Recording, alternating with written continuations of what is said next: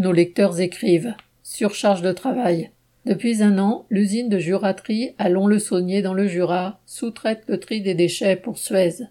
Les ouvriers doivent faire des samedis en heures supplémentaires, entre trois et quatre par mois. La raison, des pannes à répétition causées par la surcharge des machines. Sur toutes les lignes, les tapis se déchirent, les moteurs grillent, les trommelles font des bourrages. Aujourd'hui, les ouvriers trient huit tonnes de l'heure contre cinq tonnes de l'heure il y a vingt ans. Les machines ne s'arrêtent plus car les pauses ont été décalées, donc la maintenance ne peut intervenir que dans l'urgence. Les cadences sont tellement élevées que beaucoup d'ouvriers partent au bout de quelques mois, voire quelques heures. Les deux machines qui séparent l'aluminium de la ferraille sont en panne, donc les ouvriers doivent séparer eux-mêmes les métaux et porter les sacs d'aluminium à la main jusqu'à la veine.